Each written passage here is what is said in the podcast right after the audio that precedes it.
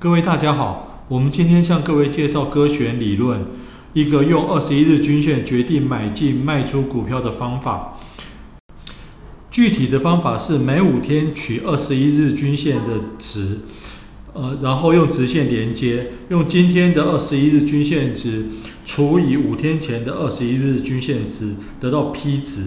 当 P 值由小于一转为大于一时买进，由大于一转为小于一时卖出。很多操盘者利用歌选理论的原因，在于确保手中的股票都维持在最强势的状况。想了解更多操作秘籍，可以参考赵炳华先生所著的《最强股市技术分析》。以上为歌选理论的介绍，大家不妨试试看。